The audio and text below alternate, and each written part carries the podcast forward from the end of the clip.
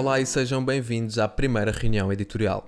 Esta não é de facto a primeira reunião editorial do Shifter, que já existe há 7 anos, mas é a primeira edição do nosso podcast exclusivo para quem contribui para o Shifter.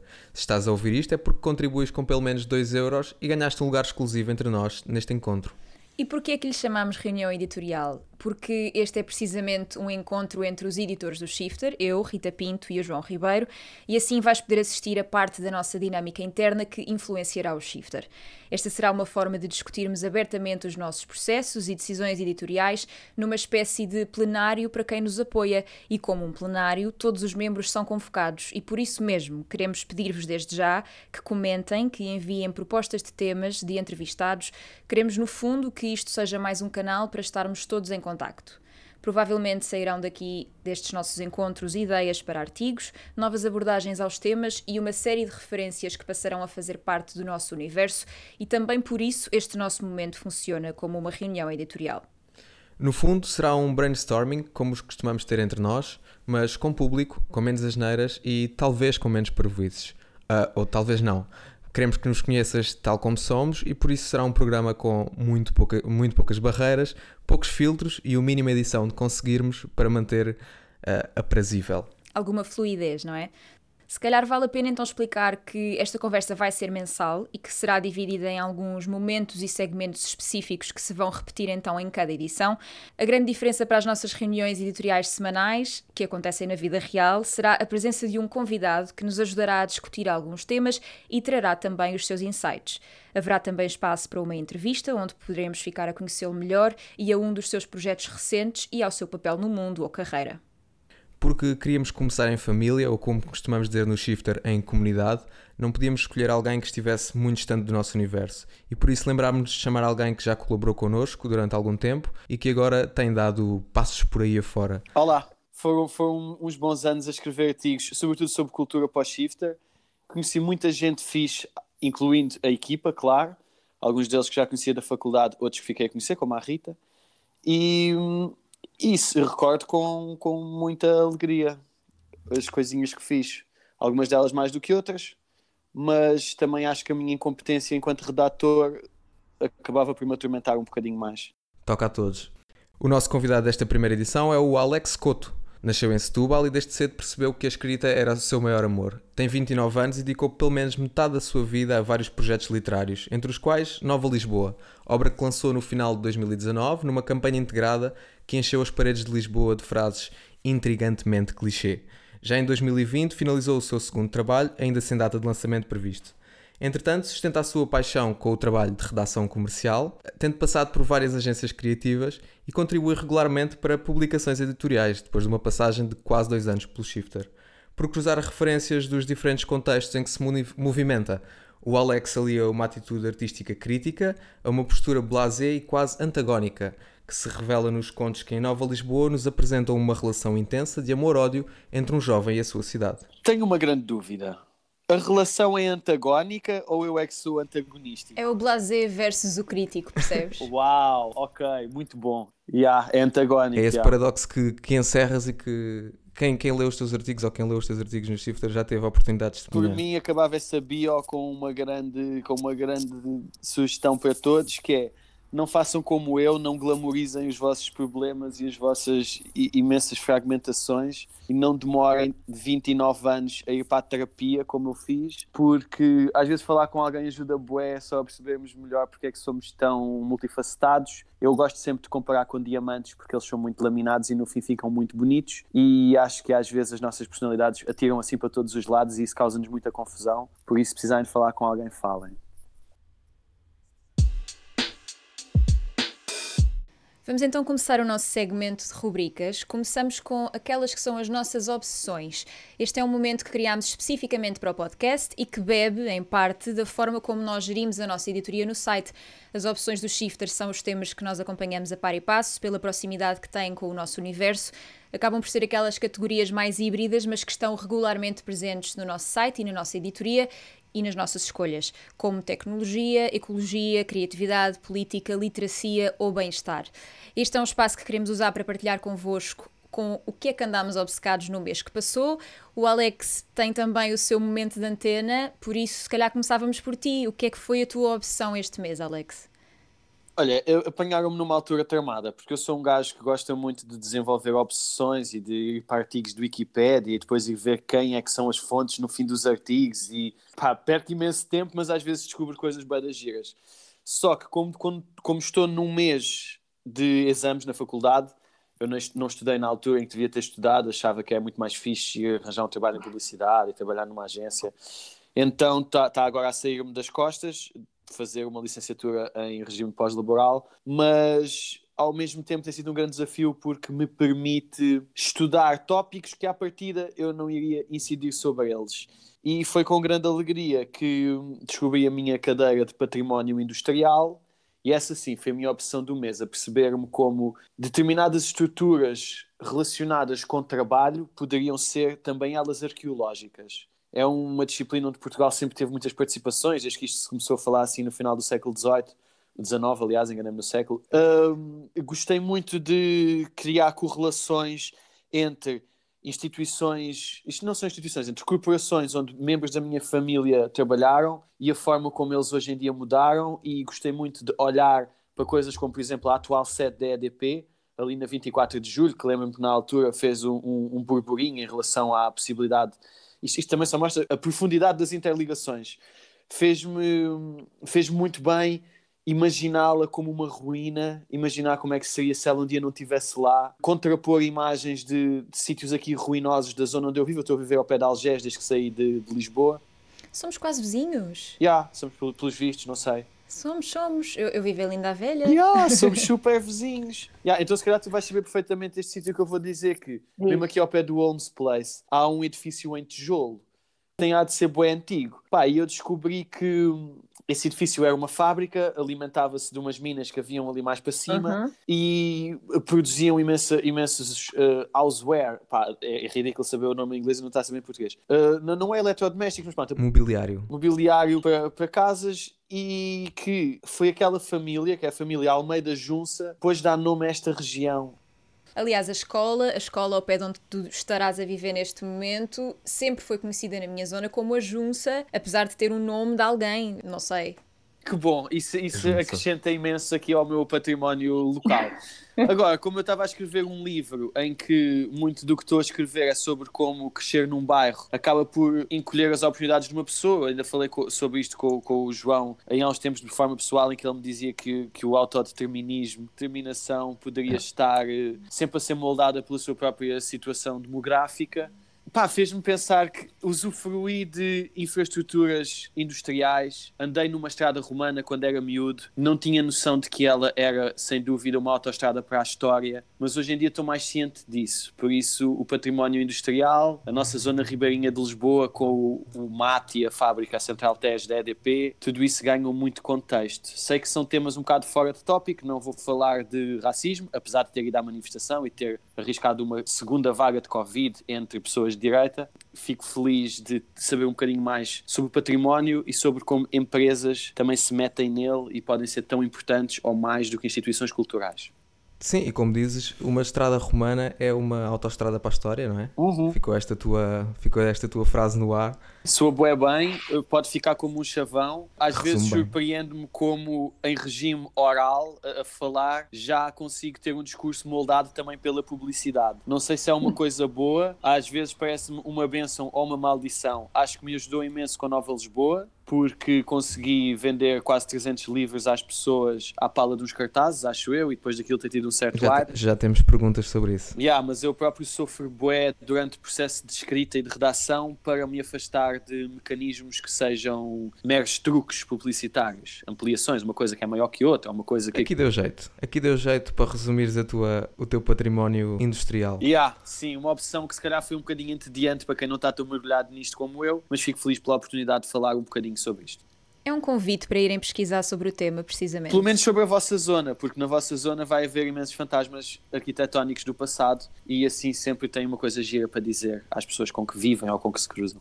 Deixa-me só fazer esta nota que, e fica já como mote para o, nosso, para o futuro do nosso podcast, que expandir os horizontes do conhecimento é a missão do Shifter e, portanto, chegar aqui alguém que nos traga como opção o património industrial é sempre louvar. Se alguém quiser trazer eh, fractais ou qualquer coisa assim matemática, estamos perfeitamente disponíveis para ouvir. Bem, mas nós vamos continuar nessa senda com a tua obsessão, João, pelo que eu já sei. De, mais ou menos. Uh, pelo menos não vai soar tão nerd, acho que vai soar mais abstrato. Eu estou, ando obcecado. Bom, abstrato pode ser nerd. Sim, eu ando obcecado com a transparência, o culto da transparência. E assim, eu digo-vos que estou obcecado por isto, mas também vos confesso que ainda não tenho uma conclusão para a minha obsessão. Toda esta opção começou com o livro do Byung-Chul Han, A Sociedade da Transparência, que eu comecei a ler muito recentemente. Aquilo é um livro curto, mas eu ainda não acabei. Mas não acabei porque tenho, tenho tentado fazer este exercício de deixar eh, que o livro se vá, vá entrando em mim e poder refletir, tipo, ler uma página e poder refletir sobre aquela página durante o meu dia a dia. Eh, visto que é um livro que, como o nome já propõe, é uma reflexão sobre, sobre a nossa sociedade e sobre a forma como a nossa sociedade, uh, na sua prática cotidiana, por assim dizer, promove o culto da transparência e eu que, eh, nomeadamente por contacto com, com projetos e ideias como o Wikileaks ou como toda a corrente de whistleblowers que, que no Shifter noticiamos, sempre pensei muito sobre esta questão, sempre tive alguma tendência para, para crer na transparência e não é que o livro ponha isso em questão, mas propõe-nos, por assim dizer, uma reflexão sobre os custos dessa transparência, nomeadamente num, num mundo que privilegia cada vez mais aquilo que é visível, aquilo que está exposto. Pensemos, por exemplo, na, nos influencers da vida e na todo esse universo de Instagram que se está a criar, que ao mesmo tempo que, que privilegia isso, deixa para trás confiança, a intimidade, uh, que são dimensões um bocadinho mais secretas e privadas no, da nossa vida e que, portanto, não se dão uh, tanto a esse culto da transparência. Portanto, essa tem sido a minha grande opção. E também fica o convite para quem quiser e quem tiver mais interesse depois de nos ouvir a falar sobre isso, não é? Para procurar o livro. Como é que se chama de novo? Sociedade da Transparência. De qualquer forma, eu. O nome do autor não vale a pena dizer, certo? Sim, Porque... sim, sim, mas vale a pena deixar a dica de que, da forma como o livro me, me está a tocar, é provável que venha a informar um ou outro artigo no Shifter e venha, venha a surgir como uma referência aqui ou ali uh, numa das coisas que, que vá escrever. Portanto, fica já aqui a dica. De certeza que vão apanhar essa essa influência. Agora comprometeste-te, vais ter, vais ter de cumprir. Sim, sim, sim. Eu, eu, eu geralmente cumpro de uma forma uh, bastante discreta e acabo por fazer até uma. Não, não lhe quer chamar jogo. Consigo bastante bem perceber o que é que eu estava a ler no momento da escrita de determinados artigos, uh, nessa lógica de, de, acabar por informar os artigos com essas referências, uh, e isso acaba por ser giro. Mas o mais provável é que eu não cumpra essa promessa de uma forma muito explícita e seja só tipo uma frase em que refira à transparência e tipo ninguém percebeu de onde é que veio, a não ser quem ouviu aqui. Mas então, Rita, conta-nos qual é que tem sido a tua. Oh, olhem, eu fiquei a sentir-me super mal, porque vocês estão aí cheios de temas intelectuais e eu vou ser aqui a representante da cultura pop no Shifter. Desculpem, alguém tem de fazer esse papel, talvez. Precisamos de equilíbrio. ainda assim, ainda assim, devo dizer que a minha obsessão, apesar de ser uma série de televisão, ou ter sido nos últimos dias, porque foi a obsessão de tal forma que eu a consumi em dias Uh, também tem um pouquinho de, da história que o Alex fala e talvez um pouquinho da transparência que tu, João, falaste. Uh, a minha obsessão é uma série que estreou no HBO há cerca de um mês, se não me engano, chamada The Great, em alusão a Catherine the Great, Catarina a Grande, que foi uma imperatriz da Rússia, acho que por volta dos anos 1700 e que uh, perpetrou um dos golpes de Estado mais icónicos da história da, da monarquia. A série é, como se diz em inglês, right up my alley, tem tudo aquilo que, que eu pessoalmente gosto numa série. Uh, não só a componente histórica, como a própria escrita do argumento, que é do mesmo autor do filme The Favorite, do Yorgos Lanthimos. Hum Uh, eu não me recordo o nome dele agora, acho que se chama qualquer coisa McNamara, que por motivos óbvios uh, foi fácil de decorar o apelido. Mas sei que é alguém que tem feito carreira a escrever história de forma cómica. Uh, a série visualmente é incrível também, tem um look muito Marie Antoinette da Sofia Coppola, muitas cores, muitos bolos, muitas bolachas. Há quem diga que terá sido provavelmente uma das últimas grandes produções pré-Covid, porque é realmente uma série com investimento enorme e isso é visível uh, em todos os 10 episódios que compõem a primeira temporada. Devo dizer que, para quem ficar com o gostinho e quiser ir comprovar, é uma série que não é 100% rigorosa em termos históricos, pega naquilo que são as características gerais da vida de Catarina a Grande e de Pedro III, que era o seu marido, e naquilo que se conhece em linhas gerais, mais uma vez, do golpe de Estado que a fez roubar o trono ao marido, mas depois, por ser cómica e por ter até, um, por isso é que eu me lembrei de Marie Antoinette, por ter até uma, algumas referências bastante atuais e contemporâneas, seja na, na banda sonora, seja nos looks do, dos palácios, uh, falha em algum do rigor histórico, mas não deixa de, de informar de alguma forma, não deixa de ser extremamente interessante, não deixa de ser engraçada, é chocante até, é um humor assim um bocadinho pesado, Uh, mostra uma corte russa uh, louca, mas também não, não oferece suscetibilidades e não tenta ser algo que não é. Eles próprios, uh, no início de cada episódio, aparece uma legenda que diz occasionally a true story, ou seja, só ocasionalmente uma história verídica. Boa salvaguarda. Por isso eles assumem a 100% que só vão picar aqui e ali algumas, alguma, alguma veracidade da história de Catarina a Grande. A atriz principal é Elle Fanning, uh, que é ótima. O resto do elenco também é ótimo. E a roupagem que dão à história é, é muito, muito gira. Eu estou desejosa que seja confirmada uma segunda temporada. E como disse, no meio das minhas muitas obsessões, porque como o Alex referiu há pouco, eu sou tal e qual como ele, no sentido em que quando descubro uma coisa estou horas a fio nos Wikipédias a pesquisar sobre ela tive imensas uh, nos últimos tempos, mas achei por bem trazer assim uma levezinha que serve também como um conselho, uma série que é, que é muito gira. Gosto sempre quando as séries não acham que a história é uma matéria rígida, porque a história é super flexível e há imensos pontos de vista e há imensas inspirações e para mim é bem inspirador, sem dúvida. Eu aproveito a, a boleia dessa dessa obsessão e de, desta conversa que surgiu daí, também para relembrar que nós até publicámos um artigo sobre isto e que é interessante ver como as séries e todo este universo que está mais uh, ancorado na contemporaneidade ou que, que mexe mais no, num lado histórico, depois acaba por ser uh, sobrevalorizado, não é? Tipo, Claro. A, a, polémica que houve em torno de Chernobyl, se aquilo era fidedigno ou não era fidedigno. Acho que aqui também temos que passar um bocadinho a bola para o espectador e também fazer o discurso como, como tu fizeste, Rita, de, e, como, e como fazem na própria série que tu referiste, achei esse pormenor delicioso, uh, de explicar às pessoas que às vezes pode pegar num ponto de verdade, mas por uma questão de tensões narrativas, o Alex há de saber isto melhor do que nós os dois, de, do caminho do personagem, disto, daquilo. Depois a coisa acaba por fugir à, à, à, história e o melhor, o melhor para conhecer a história não há de ser a ficção, de certeza, não é? Senão todos os trabalhos académicos e de investigação que têm sido feitos. Não, claramente. Eu acho que, lá está, eu acho, acho que nem sequer é essa a intenção dos criadores e, e, fizeste muito bem em lembrar o, o, artigo da Carolina, sem dúvida, sobre os contextos uh, para ver determinadas séries.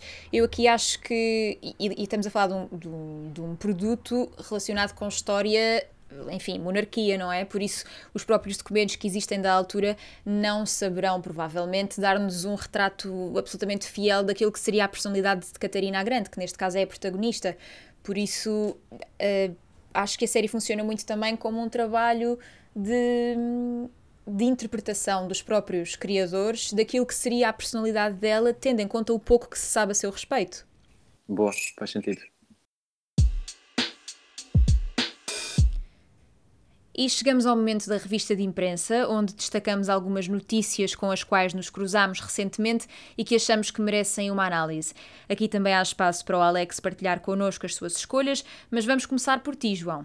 Eu trago aqui três notícias e eu, uh, eu como é o primeiro episódio, faço esta explicação. É engraçado este, este tema de, da revista de imprensa, porque acho que todos nós crescemos um bocadinho a ver isto na televisão, não é? Eu, eu, pelo menos, o que eu gostava mais de, de, quando via esta revista de imprensa não era que me dissesse os assuntos mais importantes, mas uma, uma perspectiva única, tipo algo que me fizesse querer saber mais sobre esse assunto. E então trago três assuntos que não são necessariamente a coisa mais importante do mundo, e eu fiz questão de manter longe dos meus assuntos aqueles hot topics de sempre, como o Trump ou o Bolsonaro.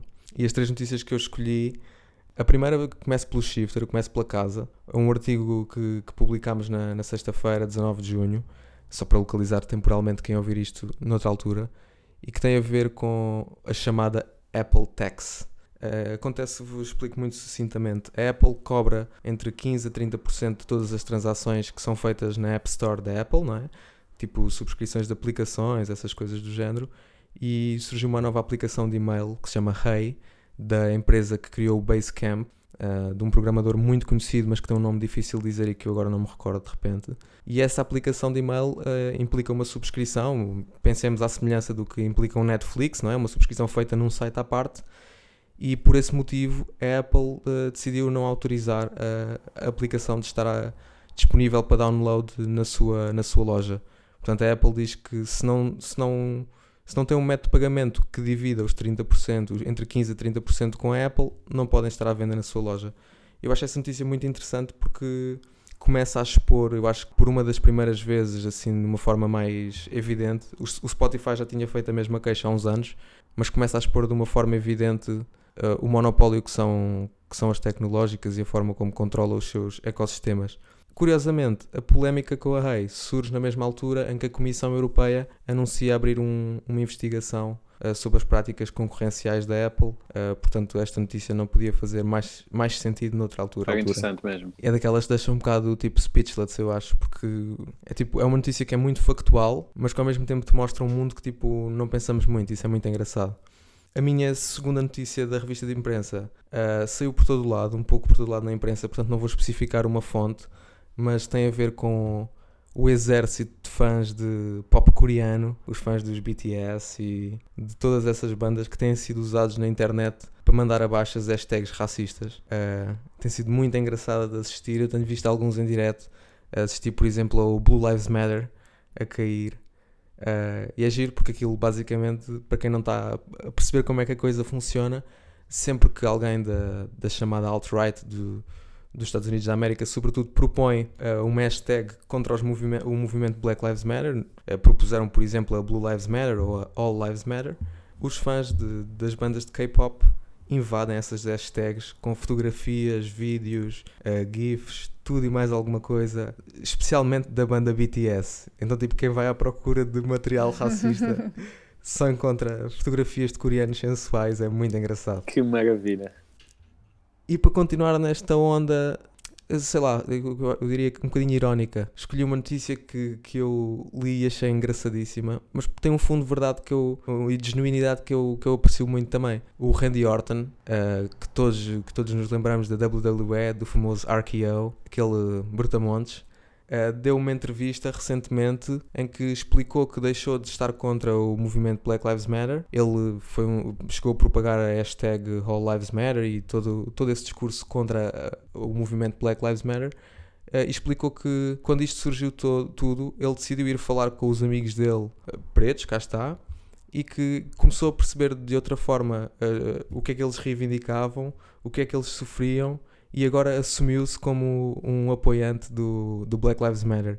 E eu eh, deixo esta em jeito de piada, deixo isto no ar, que é, acho que está um bocadinho na altura de todos aqueles pseudo ou proto-racistas que dizem até tenho um amigo que é preto, irem falar com esse amigo, se calhar fazerem mais dois ou três amigos e perceberem realmente as causas porque estas pessoas reivindicam, porque não se trata de um, de um confronto ou de querer roubar, seja o que for. E acho muito giro um homem todo musculado e todo da força da luta e até de uma luta encenada, o que é especialmente simbólico, que venha Irónico. Exato, que venha fazer este, este come out para o lado, uh, diria, consensual.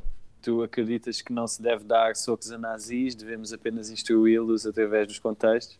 Por isso, no fundo, é a prova de que até o maior brutamontes pode come to, come to senses. Tem graça que eu vou ter que continuar a responder por esse artigo que eu já escrevi há cerca de quê? dois, três anos, eu não sei.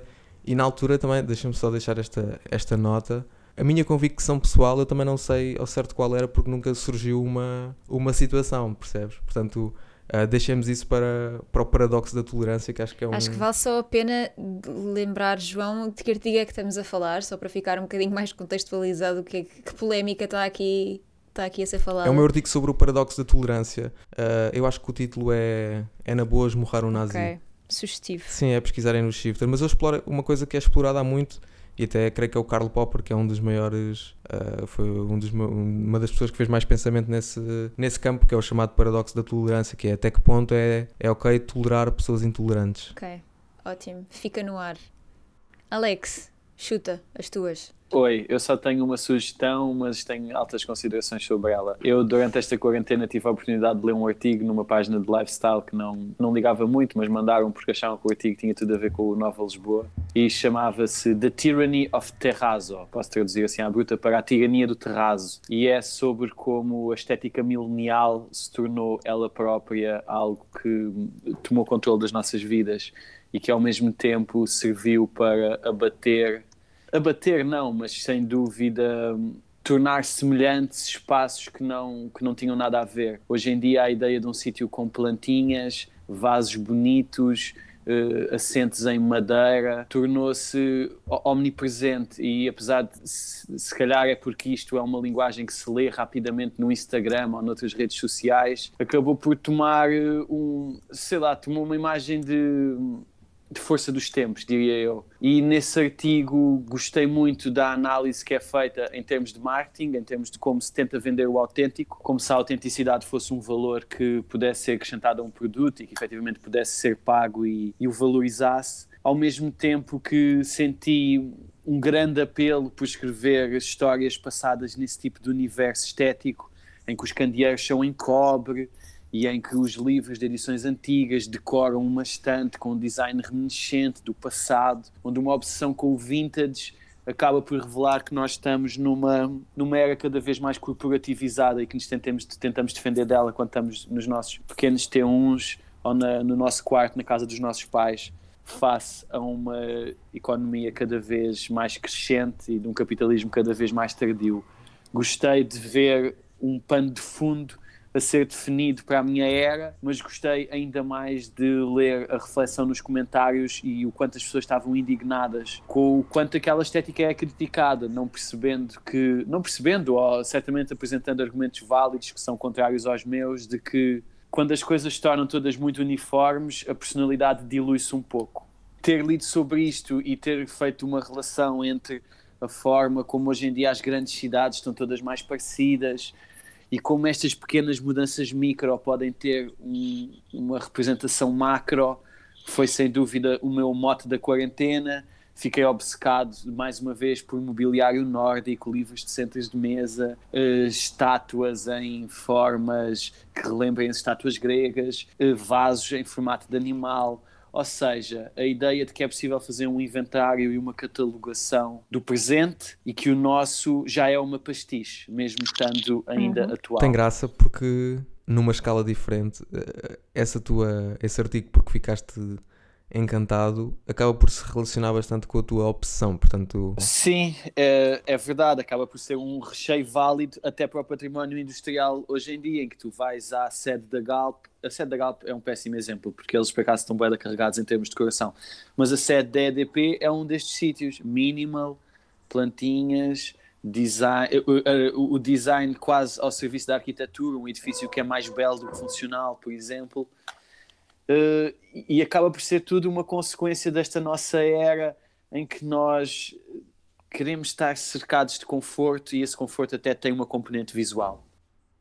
Já, yeah, desculpem. Não, não, não, não. Acho, acho, acho ótimo. Acho uma bela reflexão e, e mostra, mostra mais uma vez uma opção que não deixa de ser sempre aquilo porque o shifter seguia, não é? Obsessões. E tu, Rita, o que é que andaste a ler? Olhem, eu o que andei a ler, eu vou tentar ser sucinta. Uh, as minhas notícias são bem mais uh, notícias batidas do dia do que, do que as vossas. Ainda assim, uh, acho que são notícias boas para, para refletirmos e analisarmos. Uma delas aconteceu no dia de hoje, o dia em que estamos a gravar este podcast, e tem a ver com o ataque cibernético à Austrália por parte de um governo estrangeiro. Quem o disse foi o próprio primeiro-ministro australiano. Porque é que isto é grave? Porque é um ataque a grande escala, não é? Por parte de outro Estado, ainda que os especialistas digam que o ataque não foi propriamente sofisticado, mas que é uma chamada wake-up call, uma chamada de atenção e que deixou claramente a Austrália preocupada e Scott Morrison a pedir às suas organizações, especialmente a saúde, a infraestrutura estratégica e os serviços essenciais, a seguir o Conselho de Especialistas e a implementar alguns sistemas de defesa técnica. Há vários analistas a apontar o dedo à China, uma vez que as relações entre a Austrália e a China neste momento estão tensas, desde que Canberra decidiu apoiar o governo de Trump e os Estados Unidos uh, no pedido de um inquérito internacional à Covid-19. Há ainda outros países na lista de suspeitos, digamos assim, são eles o Irão, Israel, a Coreia do Norte, a Rússia e os Estados Unidos. Acho que não há grandes desenvolvimentos para já, mas acho que isto poderá ser um artigo que poderá merecer alguma análise nossa daqui para a Sem frente. dúvida. Se calhar eu digo-vos já os três e depois conversamos sobre eles. O que acham? Eu gostava de acerca desse dizer já uma coisa. Força. O nosso presidente parece ficção Também ia científica. puxar por aí a dizer que é, é os suspeitos do costume. Eh, Mas tem muita graça. Eu também queria dizer uma coisa aqui do meu lado mais tech. Eh, que eu acho importante fazer ressalva é que estes, estes ataques informáticos que, que de vez em quando surgem assim noticiados, eh, eu não sei se é o caso, eu por acaso vi este acontecer praticamente em direto, tipo última hora a sair, eh, e logo a malta a falar sobre isso, mas ainda não me fui informar sobre todos os detalhes técnicos dos ataques informáticos, mas é muito engraçado porque há uma, uma percentagem considerável dos ataques informáticos que não são assim tão ofensivos e que é um bocadinho aquilo que, que a Rita dizia, podem ser uma espécie de ameaça. E, e como, como há os conhecidos e que são divulgados, eu imagino que haja dezenas ou centenas de que nós nunca ouvimos falar. E era só esse, só esse ponto sobre os que nós nunca ouvimos falar que eu, que eu nos queria deixar a pensar. Já mesmo. Sem dúvida. Olhem, e, e com isso dito, vou passar para a minha segunda. Que, ao contrário do João, eu não consigo fugir ah, das coisas que saem da boca e da cabeça de Donald Trump, e por isso trago aqui algo que ele disse numa entrevista ao Wall Street Journal. E então o presidente dos Estados Unidos diz que acredita que alguns americanos usem a máscara contra o coronavírus não para se protegerem do vírus, mas para demonstrarem publicamente desagrado para com ele e para com o seu governo e para com as suas políticas. Ou seja, aqui uma espécie de exercício do ego levado ao extremo. Eu diria que é no resto do mundo, todos, todos contra Trump. Quem usa máscara é contra Trump. Exato, sem dúvida. Essa declaração foi feita então numa, numa peça, numa entrevista, numa peça do Wall Street Journal, em que Trump também discorre um bocadinho sobre aquela sua ideia de que a China ah, encorajou encorajou a lastração, digamos assim, do Covid-19 pelo mundo para destabilizar economias concorrentes à dos Estados Unidos. Eh, Donald Trump disse isto ao Wall Street Journal. É um artigo que eu aconselho toda a gente a ler para perceber melhor o que vai, eh, enfim, na sala oval. E como se não soubéssemos, não é? que Mas vai pronto. ou que não vai. Exato. Eu aqui numa, numa nota mais séria, ah, e eu já tinha comentado isto contigo ah, em off, Rita, mas para deixar aqui em público, eu li um artigo e tenho muita pena de não saber qual é, mas uma pessoa agora lê tantos artigos que às tantas perde-se na quantidade de coisas que leu e se não guarda a referência, Sim, sim. ah, dificilmente a recupera na corrente, não é? E eu li um artigo que dizia que chamava mais ou menos a atenção para a possibilidade de Donald Trump de repente ah, estar a, a apontar toda a gente como um inimigo de forma a favorecer a sua estratégia divisionista e a sua retórica que é sempre muito assente no inimigo, não é? Uh, se ele utilizar esta caricatura de que as pessoas estão a utilizar a máscara uh, num sinal contra ele, sem qualquer desrespeito pelo- pelos eleitores de Donald Trump, mas nós já os vimos acreditar em muita coisa.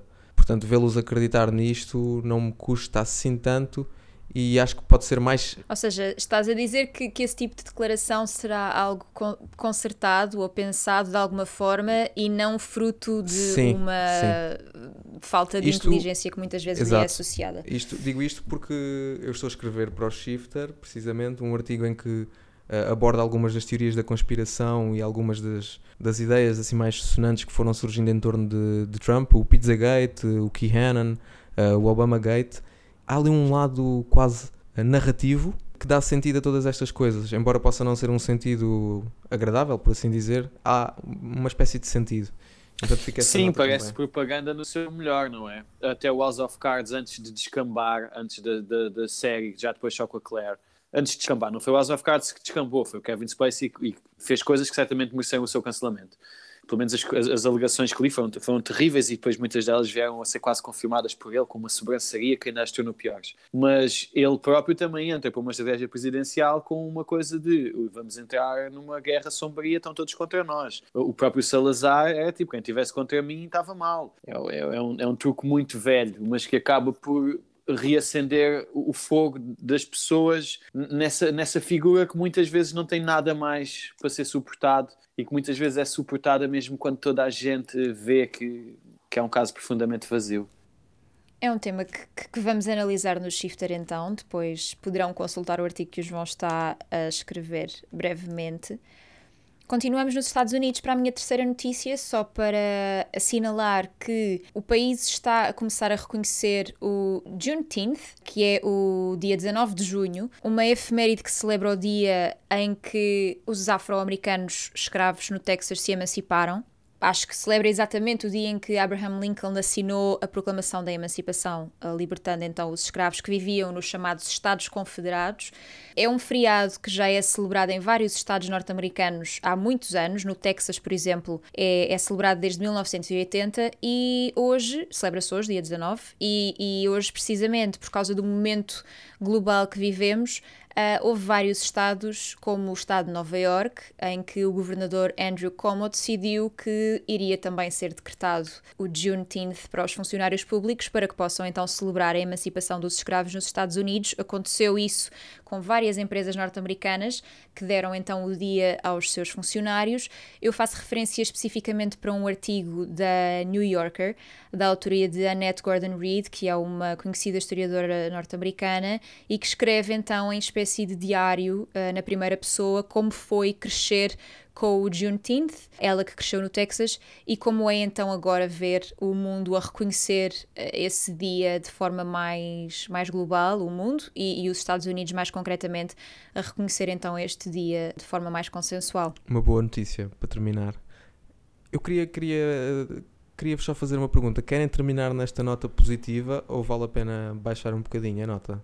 É que se, se pudermos baixar, eu tinha um comentário a fazer à notícia. Uh... Acho que podemos tudo. Podemos tudo. Eu trago aqui. sempre o meu lado mais cáustico.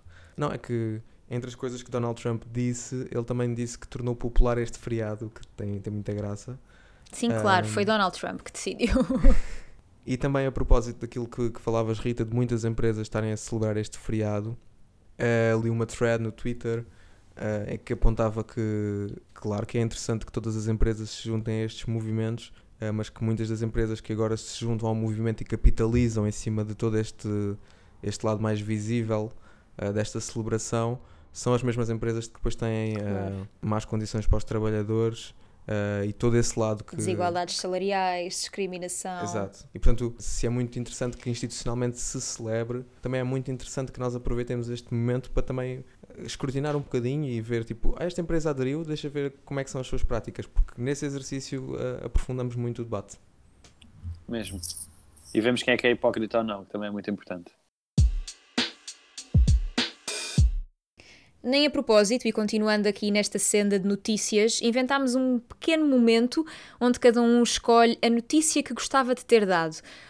No meu caso e no do João, pode ser a notícia que gostávamos de ter sido nós a assinar no Shifter, por exemplo, ou então podemos pegar em algo que realmente aconteceu e dar-lhe assim um twist, uma espécie de realidade alternativa que tornaria essa notícia melhor. Acho que podemos começar por perguntar-te, João, o que é que escolheste? É assim, eu, mais uma vez, fruto de ser o primeiro episódio do podcast, eu ainda estou a perceber qual é o espírito com que quero encarar qual, qualquer uma das rubricas. Eu acho que vou variar ao longo do, do nosso podcast. Não sei porque neste, nisto do que gostaria de ter dado e não dei, eu, o meu raciocínio tendeu para, para a situação ao contrário, que era o que é que eu gostaria que não tivesse visto e que vi. Então eu, eu decidi transformar esse raciocínio em algo construtivo uh, para não trazer aqui não, uma, uma faceta muito hater. Ou seja, no fundo gostavas de ter dado o contrário dessa tal notícia eu, que viste. Vou, eu, eu, explico, eu explico o raciocínio que está a ser um pouco críptico. Uh, eu refiro-me à, a notícia que eu vi que gostava de não ter visto, uh, ou pelo menos da forma que foi, era a apresentação uh, da Liga dos Campeões em Portugal. Eu gosto ou não do desporto, gosto ou não do evento, acho que é positivo para Portugal eh, organizar esse, esse evento, não, não questiono essa parte, mas para mim foi, foi quase cénico ver ali 12, 12 personalidades, as três maiores figuras do Estado, todos alinhados, ainda por cima a cumprir a distância de segurança, com uma imagem uh, protocolar muito forte. Uh, e eu gostava de ter visto aquelas pessoas reunidas e a apresentar um plano para, para refletirmos sobre tudo o que se está a passar em Portugal de uma forma generalizada e transversal e que, que partisse de um compromisso a partir das grandes figuras políticas portuguesas, porque eu acho que estamos a, a falar de muitos assuntos muito interessantes nesta, nesta altura, quer com a pandemia, quer agora com o movimento do Black Lives Matter, e muitos assuntos que deviam informar uma reflexão a nível democrático. E eu temo que, se não houver uma condução dessa reflexão a nível democrático e a nível uh, institucional, e não me perguntem como, porque eu não sou político, não, não, não, não tenho as ferramentas e não sei que ferramentas poderiam ser, mas eu temo que se não fizermos essa discussão e se não for, uh, se não for quem tem o poder a, a, dar o mote para essa discussão e se continuarmos a querer jogos da bola e coisas para nos distrairmos, temo que possamos cair para os extremos e uh, possamos cair naquilo que sabemos. Portanto, é isso. Acho que, que me fiz mais ou menos entender. Alex, eu já agora pergunto-te a ti se há alguma notícia que gostavas de ter lido também, por exemplo eu gostava de ler a seguinte notícia. Eu vou fazer isto uma graçola, não sei se devia ter avisado, acho que foi o fator suspense. Mas eu gostava de ler uma notícia que dissesse o headline inevitável, que é devido à diluição completa do seu sentido, a palavra icónica deixou Uau. de valer. Muito bom. Um decreto-lei. Eu tenho uma celeuma quando as pessoas criam uma obsessão com um termo e o levam a, ao mais 1984 possível do seu ser, que é quando ele está completamente desprovido de verdade. E a palavra icónica é o melhor exemplo que vi nos últimos tempos. Hoje em dia, icónica é um blogger, um São influencer. Todos. Olha, sabes o que é que isso me faz lembrar? Desculpa, isto é completamente do, vindo do nada. Lembram-se quando nos infantários nos pediam que, que fizéssemos trabalhos, prendas para as nossas mães, e nós tínhamos de usar o M, o A e o E para escrever, enfim, palavras-chave. Eu lembro-me que cada vez que me aparecia um U à frente, era única. Sim. E icónico é, é quase sinónimo de único. É aquela palavra vazia que no fundo não quer dizer nada, mas soa bem, não é? É mesmo isso.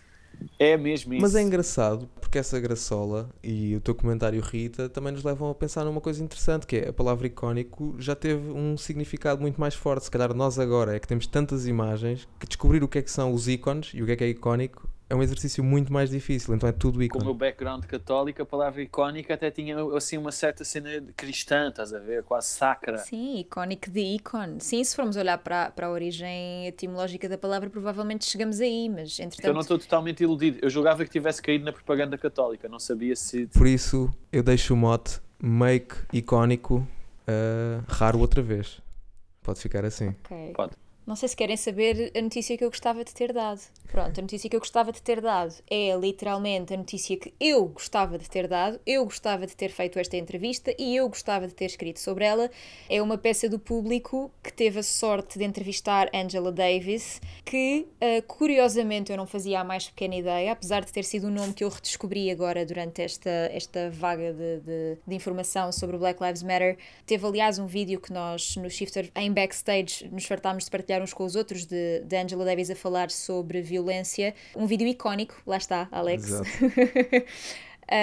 que foi muito partilhado, mas eu não fazia ideia que Angela Davis, pela primeira vez, está a ser editada em Portugal. Ou seja, estamos neste momento, neste ano, a assistir à edição do primeiro livro de uma das maiores ativistas uh, norte-americanas de sempre. Ela tem uma história de vida, tem uma história de vida impressionante que, que merece ser pesquisada. Publicada. Um, e o público teve então, a Isabel Lucas do público teve então a sorte de, de a entrevistar a propósito dessa edição do seu livro em português. O, o, a entrevista é um conteúdo exclusivo do público, mas vale a pena, vale a pena ler. Eu posso dizer-vos o título só para ser mais fácil de, de encontrar. Diz uh, Angela Davis e tem uma citação uh, em que ela diz: Acabar com o racismo é também acabar com os grandes problemas do mundo. Por isso, fica aqui a minha dica. É a altura de conhecermos melhor uh, o nosso convidado, ou pelo menos a parte que, que tem desenvolvido profissionalmente, até porque uh, já conhecemos bastante bem daquilo que foi partilhando connosco aqui neste, neste bocadinho de podcast, acho que já, já houve um bom mergulho. Agora queremos dar início ao nosso segmento de entrevista. É neste segmento que em todos os episódios vamos ficar a saber um bocadinho mais sobre os projetos que os nossos convidados andam a desenvolver uh, e refletir um bocadinho sobre aqueles que nós já conhecemos. É o caso do Alex Couto, que nesta, nesta altura acaba por ser muito curioso entrevistá-lo em, em seguimento do seu Nova Lisboa, porque essa nova Lisboa parece que desapareceu e eu quase que, quase que começava por aí. Uh, Alex, uh, diz-me, tu agora quando neste tempo de pandemia, com certeza já voltaste a passar por Lisboa, continuas a encontrar a nova Lisboa? Eu e a minha namorada temos falado imenso sobre isso, sobre como realmente eu devo ter tido uma chance em termos de timing, ainda bem que a aproveitei, porque me parece que a ideia de Lisboa que eu satirizo no livro é indissociável de uma Lisboa repleta de turistas e overpriced. Neste momento está tão vazia que a ser é uma nova, nova Lisboa já, posterior àquela sobre a qual eu escrevi. Eu próprio tinha alguns livros apalavrados aí com um retalhista, retalhista urbano que sinceramente já, já não tenho coragem de ver os livros na montra dessa loja porque se, estaria a vender um produto desatualizado.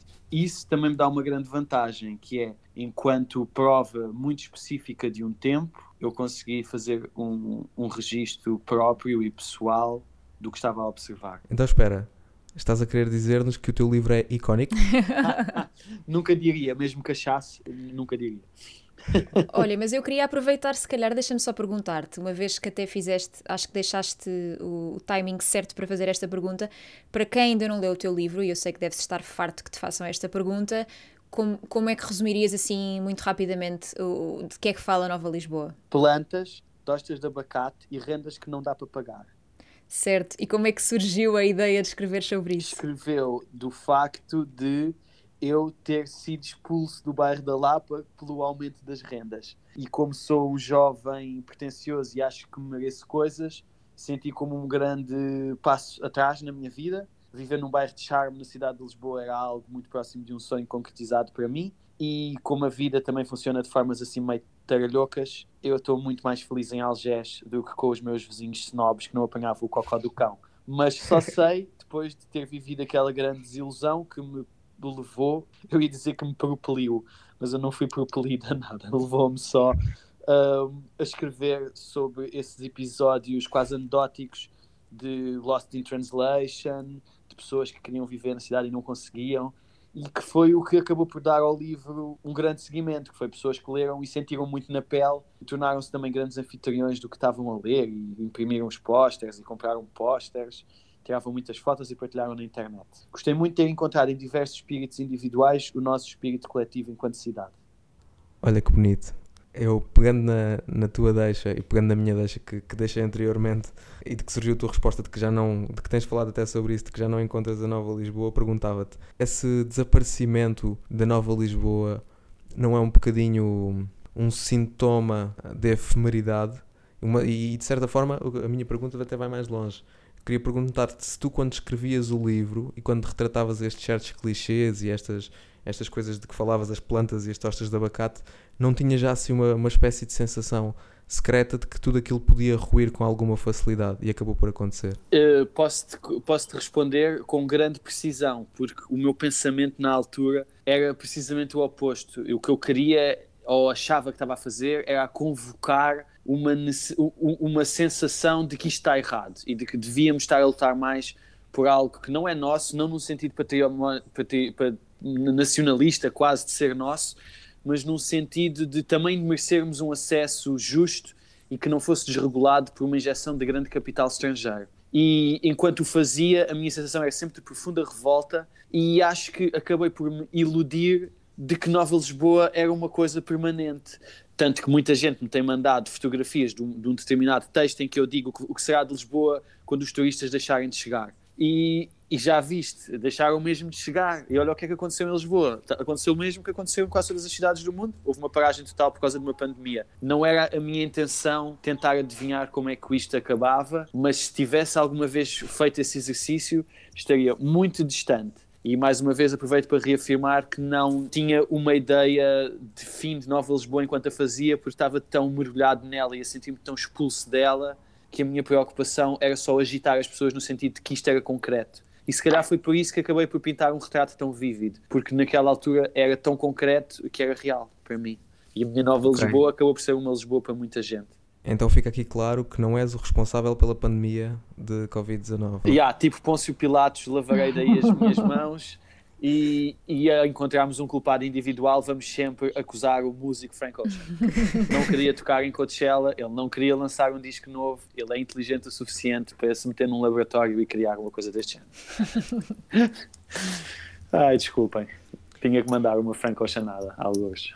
Eu agora, sem querer dominar esta entrevista, mas porque tenho aqui uma coisa em comum contigo e que, que te queria perguntar em jeito de provocação, algo sobre o qual já falámos um bocadinho nesta conversa, mas que queria deixar aqui explícito. Tu vens de Setúbal, como, como já dissemos, e acabas por escrever o teu primeiro livro sobre Lisboa. Achas que as pessoas estão mais interessadas em querer saber de uma nova Lisboa do que de um velho Setúbal? Eu acho que vou fazer uma grande viragem em termos de target, mas é porque, enquanto autor, tu não tens o poder de decidir o que é que vai ser a tua obra de antemão. Isto é algo que eu já tinha a sensação que ia ser mais ou menos assim, mas que uma vez ativo na minha própria vida e a tentar arranjar o melhor para mim, para a minha namorada e para os sonhos de família que partilhamos, acabei por levar assim uns, uns grandes tabefes.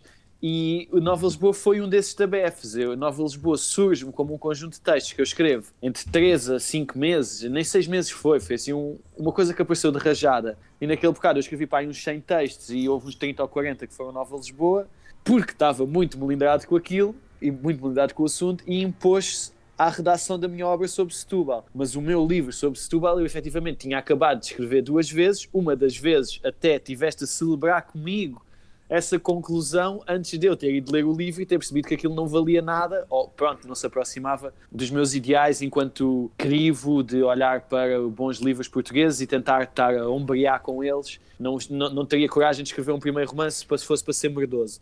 Então acabei por precisar de mais algum tempo, que acabaram por ser mais um período de dois ou três anos, para escrever este Sinais de Fumo, que eu vou já licar o nome para ninguém escrever um nome parecido e dizer que inventaram eles. Ficou aqui primeiro. E, e, para que ninguém confunda com Jorge de Sena. Confundam à vontade. É mesmo para ser um trocadilho provocador ao máximo com o Jorge de Sena e é claramente para meter uma ideia na cabeça das pessoas que eu li o melhor livro português de sempre e que achei que podia fazer um com título parecido. Porque eu acho que uma coisa maravilhosa na arte é o quanto ela é democrática e universal. As pessoas todas podem olhar para ela como uma verdadeira terapia e uma verdadeira hipótese de engrandecimento e na pior das hipóteses vão fazer algo que é medíocre. E pronto, se fizerem algo medíocre, parabéns, juntem-se a mim a tentar algum dia roçar algo que seja genial. Mas eu acho que as pessoas não vão estar tão interessadas acerca do velho Setúbal, mas esse meu livro Sinais de Fumo, por ser extremamente pesado na abordagem que dá de uma substância que ainda é ilegal em Portugal, que é a cannabis, vai ter todo um target que eu não sei o que é que hei de pensar deles à partida. Eu sou uma pessoa que também já, já me envolvi no hábito de fumar ganzas e que durante esse, essas ocasiões dei-me com pessoas de todos os géneros. Muitas vezes diz-se que uma ganza cria amigos.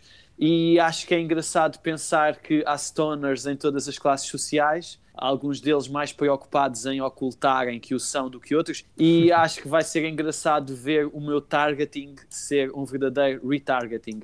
Mas, mais uma vez, não é, não é uma escolha minha ter escrito cerca de 500 páginas acerca de empreendedorismo, cannabis e um bairro em Setúbal que é pobre, mas foi o que aconteceu. Pode ser que perca alguns seguidores, perca sempre que diga alguma coisa sincera, por isso pode ser que perca alguns, mas que com sorte venham outros. Já agora sobre o target do teu primeiro livro e sobre essa popularidade que falaste que, que o livro teve até online, para quem te segue e para quem te conhece sabe que, que foi uma espécie de, de fenómeno Uh, no Instagram, por exemplo, tu próprio falaste de, de, aspectos como os pósteres e etc. Como escritor e como al alguém que, que, que, anseia mais do que isso, como tu próprio disseste, que acabaste por te referir ao livro como uma chapada de luva branca, não foi? Como é que olhas para esse sucesso de um livro que, no fundo, é, é um livro muito instagramável, não é? Uh, lido muito mal com isso. Uh, eu tenho muitas amigas bloggers, é uma coisa que aconteceu com a naturalidade, estou vivo hoje em dia, onde os bloggers abundam. Para além disso, tenho uma namorada namorada fotógrafa que está muito mais próxima do mundo da moda e mediático do que o meu, mas até eu confesso que sinto às vezes uma atração um bocado mórbida por pessoas que têm inúmero sucesso nas redes sociais. E com a Nova Lisboa eu claramente estive a aplicar o meu expertise publicitário para tentar recriar um desses fenómenos que às vezes vejo acontecerem com grande sucesso no Instagram e quase que dominam um assunto para determinado tipo de pessoas. Longe de mim achar que, que Nova Lisboa tenha sido um sucesso mainstream, não. Mas eu sei que para um determinado tipo de pessoas em Lisboa, aquilo tornou-se. Uh, sei lá, estava em todo o lado. Houve uns quantos dias em que eu tive milhares e milhares de partilhas e muita gente a queixar-se, a dizer que estava a ver aquilo em todo o lado e que estava farta disso. Eu achei uhum. engraçado, porque eu penso muitas vezes isso dos anúncios que faço, que é porque é que eu estou a ver este anúncio do Small Maracujá neste Mupis, já, já passei o tempo necessário a olhar para ele no trabalho e se nem acredito no que estou a fazer neste trabalho, é apenas para pagar as contas. Mas não me queria tornar obnoxious, eu acho que consigo arranjar uma palavra em português para isto. Não me queria tornar uma peste, não queria ser chato e não queria que o meu livro fosse um fenómenozinho cool. Mas se foi e se numa fase em que eu não tinha qualquer tipo de leitores permitiu mais pessoas conhecerem a minha obra, pá, então estou grato pela forma como a coisa se deu, não vou ser sobranceiro nem pretencioso acerca da forma como eles chegaram até mim, apesar de ser. vou tentar estar em paz com isso. Pronto, é, é este o recado final, eu vou tentar estar em paz com isso. Eu arrisco aqui até uma ponte entre essa reação à, à tua aceitação das pessoas do livro e o próprio espírito do livro, não é? Porque o que, tu nos, o que tu nos falas aqui é tipo de um sucesso que trouxe uma coisa boa, mas que também trouxe um lado mau, que é esse lado ah, performativo, digamos assim, dessa, desse sucesso. E, e, Lisboa, Nova Lisboa, tu acabas por criticar também isso, que é ao mesmo tempo que elogias, tipo, poderes comer o melhor brunch do país, ou ir às melhores salas de espetáculo, ou uh, estar num sítio onde possa estar a Madonna, também tens um Sim, o antagonismo tende a perseguir-me. Se calhar, não sou, se calhar sou eu que o convoco, não sei. Mas os paradoxos parecem dar-se muito bem comigo. Yeah, eu sou um rapaz que parece Beto, que vem de um, bairro, de um bairro chunga. Acho que isso já, já diz muito sobre mim. Eu estou neste momento aqui a, a, ter esta conversa com vocês e no conforto da minha casa estou a vestir uma suéte de uma universidade que diz UCLA. Eu, há 10 anos atrás, era um college dropout convicto decidida a nunca me vergar ao mundo académico por achar que era uma forma de industrialização do conhecimento. Por isso, eu estou muito em paz com o facto de ser um shapeshifter e com o facto de que o realismo mágico que tanto gosto nos livros também pode estar um bocadinho presente na vida real. Agora, se Nova Lisboa não foi uma, uma coisa que eu a dada altura do campeonato tive que pôr a mão na cara e pensar face palm, tipo o pessoal está todo a partilhar isto, esta malta está-me a mandar boa de dinheiro para o MBA, como é que eu vou estar nas moradas das pessoas?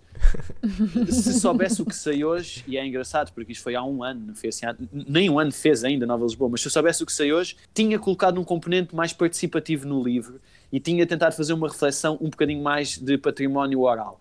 Eu uma vez escrevi um artigo para uma revista de moda, nem me lembro para que revista foi, ou para uma parca, ou para um umbigo, foi assim numa desse género, e nesse artigo eu escrevi um texto em que eu tirava palavras-chave Posso contar-vos o truque, tirava principalmente adjetivos e alguns advérbios que, têm, que tendem a ser personalizados. E deixava que as pessoas escrevessem sobre moda com palavras delas, mas dando um esqueleto ao texto que as obrigava a ter posições em relação ao que eu dizia.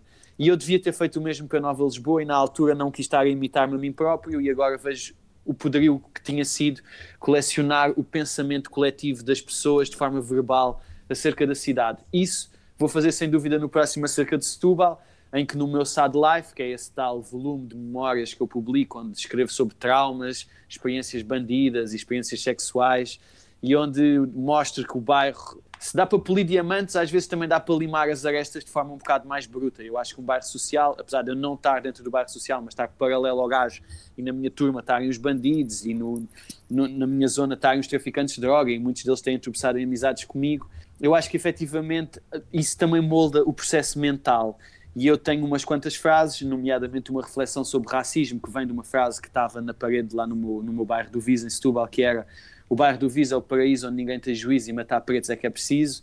Eu acho que esse matar pretos não é nada fixe. Por isso vou dar essa frase às pessoas numa hipótese de 20 anos depois de reinterpretar-me-la com um grande sublinhado onde tu onde está o matar pretos, tu podes meter realmente o que é que é preciso. Eu posso dar-vos a minha opinião, que é beijar a gajinha ou ir jantar fora com a gajinha é que é preciso. Uma cena que é muito mais do meu bairro e que não é nada racista, mas que estou muito curioso por ver as pessoas que ainda lá estão e que partilharam esta experiência comigo, de ver como é que elas respondem a este desafio verbal. Ainda assim, isto é tudo o, apenas um artista a falar-vos de projetos que quer executar e, e eu próprio a tentar ser artista para além de ser só um gajo que escreve, tentar, tentar encetar uma participação. Nova Lisboa merecia ter tido essa componente. Eu não tinha competências nem ferramentas, não tinha tido a minha cadeira de património oral, não sabia como isso se fazia. mas gostava de ter captado um bocadinho mais o espírito das pessoas, para além do, da minha versão do espírito das pessoas.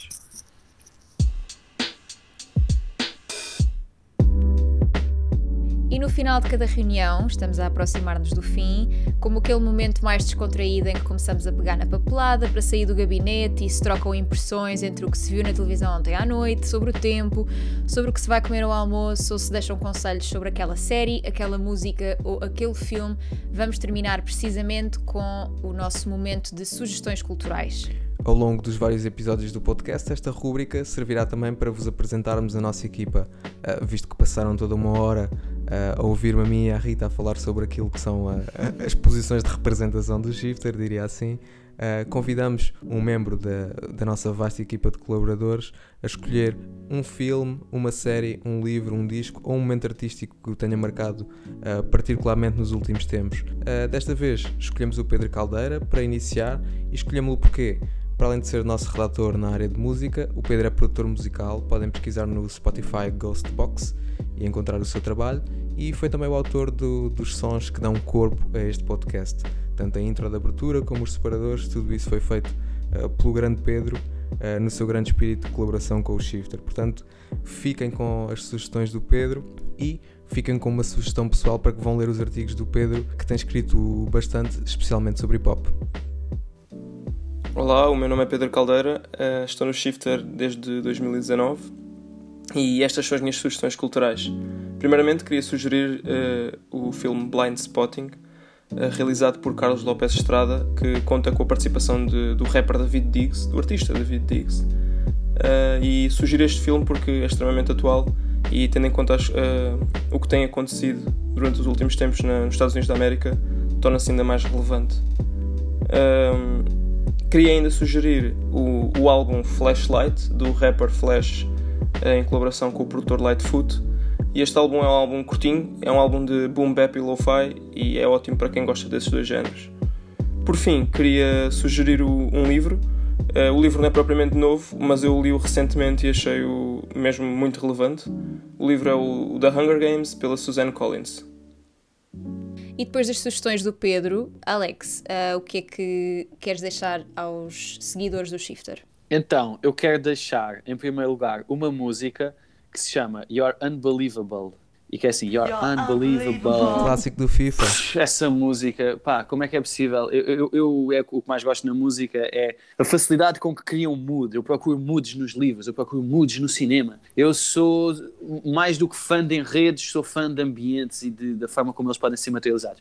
Essa música logo, You're unbelievable. Pau, que pop. É mesmo pop, gosto. Sei que é uma sugestão bizarra, por isso vou dar uma sugestão um bocadinho mais concreta, que foi o novo disco dos Strokes que foi injustamente tratado pela crítica, injustamente, tem ótimas canções. Eu sou um fã invertebrado de Strokes, por isso muitas vezes acabo por ceder o meu próprio critério face às coisas que eles fazem.